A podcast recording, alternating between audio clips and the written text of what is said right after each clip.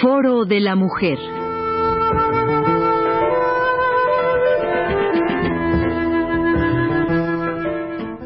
Por Elena Urrutia.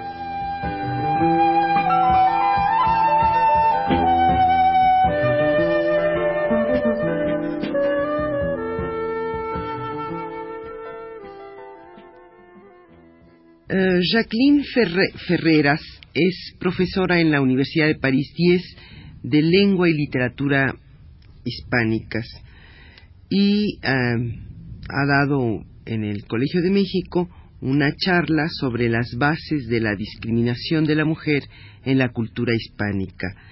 Jacqueline, ¿cómo, de dónde tomaste eh, información para, para desarrollar este, este tema? Mm, bueno, me dediqué a estudiar toda una serie de textos del siglo XVI español, que son textos escritos en diálogos todos, y eh, si bien tienen una forma literaria, eh, tienen un contenido que no lo es, es un contenido conceptual y son la expresión de una serie de hombres que eh, se plantean el problema siguiente, cómo hay que comportarse, cómo hay que vivir para ser feliz y que para, que la sociedad prospere. La idea básica de todos los autores del siglo XVI es eh, encaminar a sus coetáneos hacia una vida mejor, más satisfactoria y uno de los puntos fundamentales es el problema del matrimonio. O sea que a través de todos esos textos aparece eh, planteado el problema del matrimonio, de la vida conyugal y naturalmente eh, el, vamos, el papel eh, de la mujer. Y estos hombres aparecen como los primeros intelectuales después de la imprenta, aparecen como muy modernos y la prueba es que en la España del 17 se les olvida, porque son demasiado modernos, en cierto modo. Y eh, muchos de ellos eh, definen muy precisamente el papel social eh, de la mujer y del hombre. Y el papel de la mujer es un papel de ama de casa, de madre, esposa y madre. En otras palabras, es una definición ya desde aquella época del papel que la mujer sigue teniendo en sociedad y, exactamente, dentro de la familia. Exactamente, porque me parece que eh, este papel es el papel que eh, se va vamos, que se define a partir del Renacimiento. Es una nueva organización social eh, que la Iglesia lleva a cabo de modo magistral con el Concilio de Trento y estos autores se anticipan a veces al mismo Concilio de Trento y es un planteamiento muy complejo de la conducta individual con las exigencias sociales. O sea que el matrimonio aparece como la mejor manera de canalizar el instinto sexual para el hombre y eh, se define claramente cuál es el papel social de la mujer. Y es un papel de ama de casa, es decir, metida en casa, no debe de ir, no debe de salir a la calle, no debe de saber demasiadas cosas, eh, leer y contar sí, para poder llevar eh, las cuentas de la casa, por ejemplo. Eh, debe agradar al marido. Vamos, es la compañera ideal sumisa. Por encima de todo, sumisa. Y estos documentos sobre los que has trabajado en español tienen equivalentes en, lengua francesa también en la misma época. Eh, sí, porque es un fenómeno occidental, podemos decir. Eh, lo mismo que el Concilio de Trento eh, reorganizó la sociedad a la vez civil y religiosa, porque vamos, para mí la cosa más fabulosa del Concilio de Trento es que sentó las bases civiles del matrimonio a la par que las bases religiosas. Eh, poco antes del vamos, antes de que se terminara el concilio, eh, el rey de Francia eh, mandó un breve a los padres conciliares para decirles, por favor, arréglenme eso del matrimonio porque estamos hartos de matrimonios clandestinos, esto es un desastre, es el desorden más absoluto y hay que organizar la sociedad. Y organizar la sociedad, es decir, organizar el Estado, es empezar por la célula familiar. Eh, y eh, todos estos textos, pues eh, los he trabajado en español, pero tengo otros textos en francés que dicen lo mismo e incluso textos italianos también.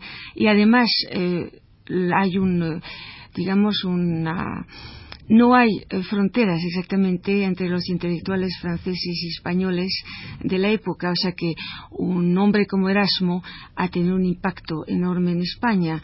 Eh, luego, las fuentes de donde se inspiran eh, son las fuentes latinas y griegas y son las que sirven a franceses, italianos españoles. O sea que es un fenómeno occidental y es un fenómeno occidental que me parece muy interesante todavía para nosotros porque ha sentado las bases de unos comportamientos que tardarán muchísimo en plasmarse en la realidad y llegan a plasmarse de verdad, yo diría que en el siglo XIX, eh, en España o en Francia. Jacqueline, tú, tú participaste en el grupo Choisir desde, desde su fundación. Sí. Em, ¿No te llevó eh, el estar ahí en este grupo a buscar, por ejemplo, documentos en los que se abre sobre la moral y el aborto en otros momentos históricos? Eh, bueno, sobre esto diré que eh, creo que textos, vamos, documentos, una cosa, he trabajado sobre textos eh, que eh, representaban lo que querían los hombres de la época. Es decir, que estos textos son eh, discursos que implican una proyección social, no corresponden exactamente a la realidad. Ahora, como la quieren transformar, tengo muchos datos sobre la realidad en la medida en que ellos se apoyan sobre la realidad para transformarla. Y el problema del 16 eh, es muy eh, contradictorio, porque si bien una autora, esta vez una mujer, ¿eh? en el siglo XVII una mujer, María de Zayas, que es una autora magnífica, cuenta los sufrimientos de la mujer española del XVII y sus novelas están llenas de crímenes eh, de eh, abortos, eh, de partos en condiciones horrorosas. Recuerdo ahora mismo una novelita en que cuenta que un amante sigue a la amada, la ve entrar en una especie de cuadra, oye unos gritos raros, oye primero gritar a la mujer, la oye llamar a todos los santos, luego oye unos lloros y luego la mujer se larga y él se da cuenta de, de que acaba de parir esta mujer. O sea que eh, escenas así son eh, para nosotros bastante insoportables. Eh, ahora bien, esto lo escribe una mujer. los hombres no les interesa. Y en el 16 hay un doble problema. Si bien los historiadores como Fernández Álvarez, por ejemplo, dan datos de una cantidad enorme de abandono de niños hay un abandono de niños eh, en, eh, vamos, en plan corriente que es enorme. Al mismo tiempo, muchos textos dan testimonio de una voluntad de tener hijos y no conseguirlos.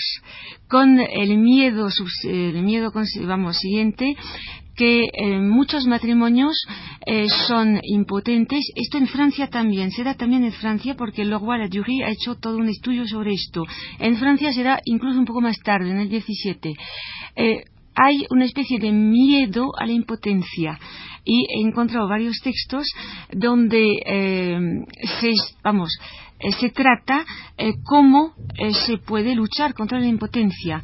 Un texto en particular es el del padre Osuna, es el único que he encontrado donde se trata de cómo se puede vencer la impotencia, impotencia que resulta de un hechizo.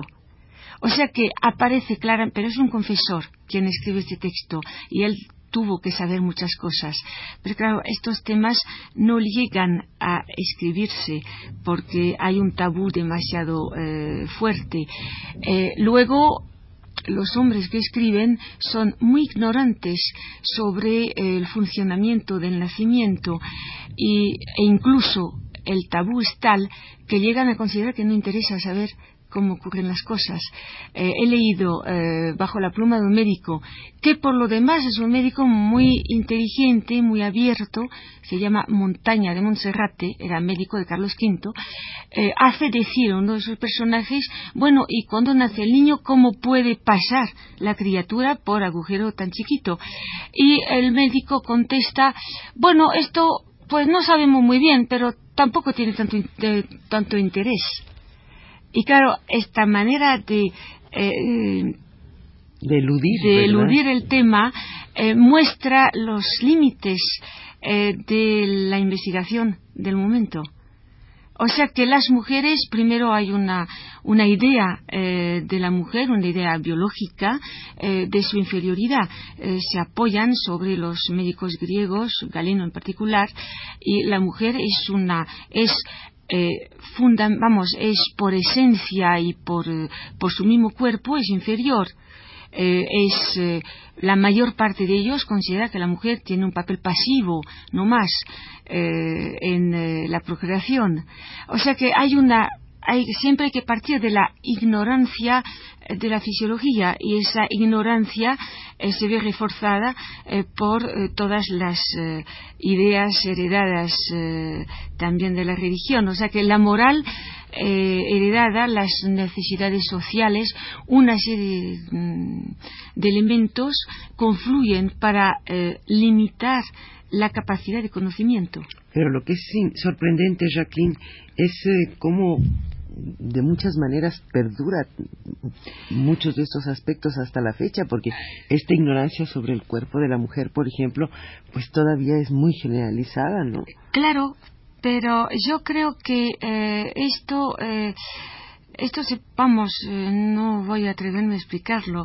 Lo único que yo podría decir es que se estudia lo que se necesita y eh, desde el Renacimiento eh, se ha establecido un sistema patriarcal muy fuerte, eh, sistema patriarcal que permitía, que permitió la conquista del planeta, el descubrimiento y colonización de América, con perdón, que, y esa agresividad masculina solo se dedicó a indagar lo que necesitaba para eh, su eh, para prosperar para que prosperara la sociedad y para que eh, se desarrollara se desarrollaran las actividades sociales.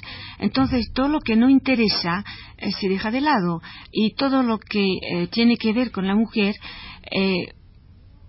Primero es peligroso porque la mujer representa el instinto, representa la, afectividad, representa todo aquello que al hombre le quita energía de conquista le quita, se opone a su racionalidad mm, y eh, le perturba. Entonces la mujer hay que acotarla claramente y todo lo que tiene que ver con la mujer eh, no interesa y como no interesa no se estudia. Y yo creo que eh, si ahora se estudian cosas y si hay, ahora hay una transformación, se debe a lo que llama Hegel eh, la astucia de la historia, es decir, que el desarrollo económico eh, de las sociedades de los países desarrollados han llevado a contradicciones tal como la necesidad en la, vamos, en la primera parte del siglo la necesidad de incorporar la mujer al trabajo entonces, cuando se incorpora la mujer al trabajo, surgen contradicciones y necesidades eh, imprevistas.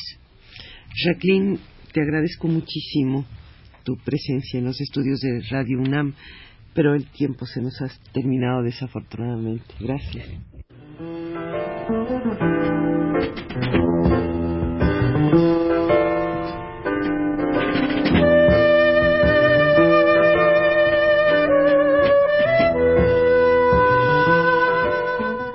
Foro de la Mujer.